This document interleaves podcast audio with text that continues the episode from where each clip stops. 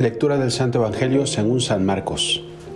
En aquel tiempo Jesús y sus discípulos se dirigieron a las aldeas de Cesarea de Filipo.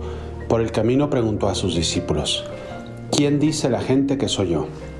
Ellos le contestaron, unos Juan el Bautista, otros Elías y otros uno de los profetas. Él les preguntó, ¿y ustedes quién dicen que soy?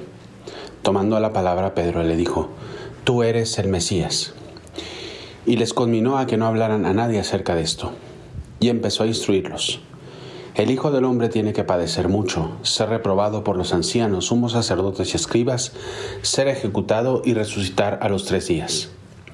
Se lo explicaba con toda claridad. Entonces Pedro se lo llevó aparte y se puso a increparlo, pero él se volvió y mirando a los discípulos increpó a Pedro. Apártate de mí, Satanás, porque tú piensas como los hombres y no como Dios.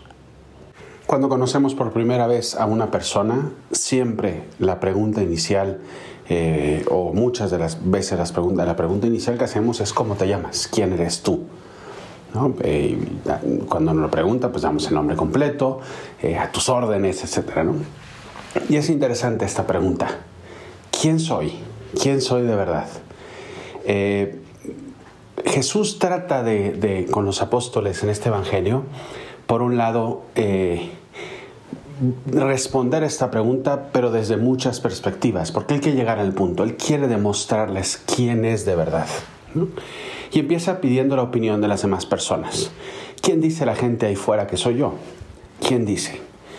Y la opinión de las terceras personas que es la, parte menos importante para Cristo, a veces es la más importante para nosotros.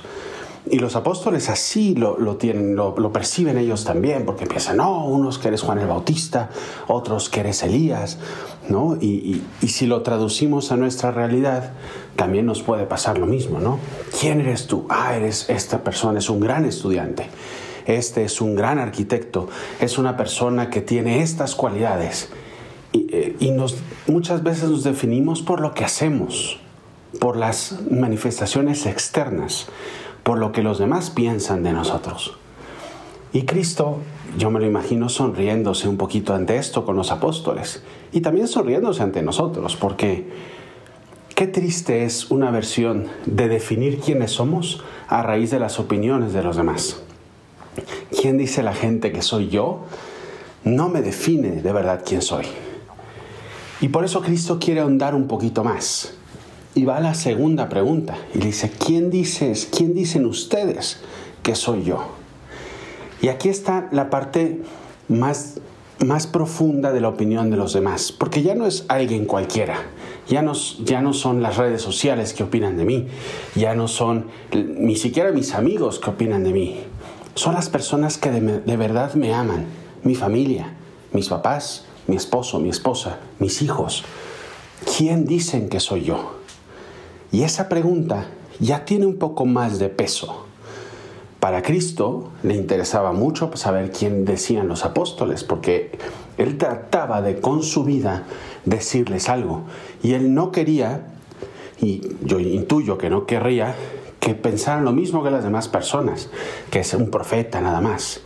Y Pedro, que es este hombre que ama al Señor, yo creo que lo intuye y por eso la respuesta de eres el Mesías a Cristo le llena de, le llena de satisfacción, le llena de gozo, le llena de gozo el pensar esto. Yo, tú eres el Mesías, tú eres el que ha venido a salvarnos. Si le preguntáramos a tu familia que dieran la opinión sobre ti, ¿qué dirían? ¿Cuál sería esa respuesta? ¿Cuál sería esa respuesta?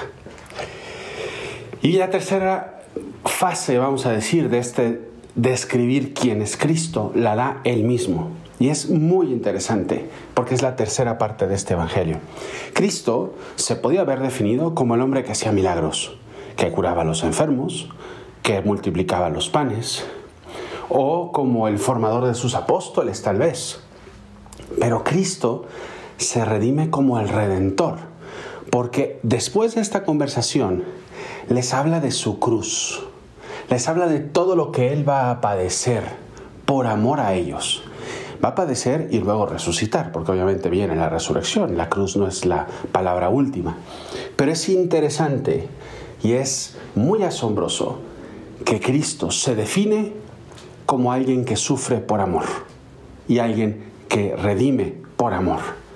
Y no lo oculta, porque el que ama plenamente no se oculta detrás de las apariencias de los demás, sino que sabe que para ser coherente, para ser una persona íntegra, única, auténtica, muchas veces la opinión de los demás lo van a llevar a crucificarse. Porque es muy fácil dejarse llevar por la corriente de las modas, de las opiniones, y no ser auténtico ante la cruz que está delante de la opinión pública. Y Cristo es el ejemplo grande que nos da el Hijo del Hombre va a padecer, va a ser burlado, lo van a crucificar y va a resucitar, y a resucitar. Y Pedro, que, es ese mismo hombre que, amaba tanto al Señor, como que no le gusta esta definición.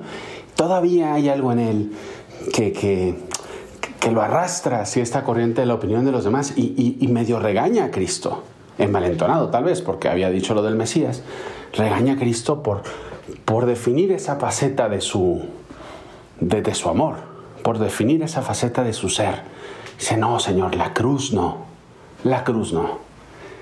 Y Cristo lo, le da una de las reprimendas más fuertes del Evangelio, lo llama Satanás, lo llama Satanás. ¿Quién eres tú? Y ahora, que no sean las opiniones de los demás. Imagínate a Cristo tomándote de la mano, llevándote al espejo de tu corazón viéndote a ese espejo y dime, ¿quién eres tú? ¿Quién soy yo? Pregúntatelo. Hoy en día, ¿quién soy yo? ¿Qué me define? ¿Soy una persona que ama? ¿Soy una persona que, intenta dar lo mejor de sí misma?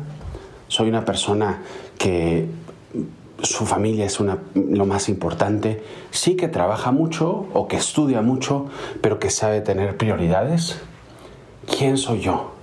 Soy una persona que no le rehuye al sacrificio cuando, llega en la vida, porque nos tenemos que sacrificar muchas veces por amor a alguien.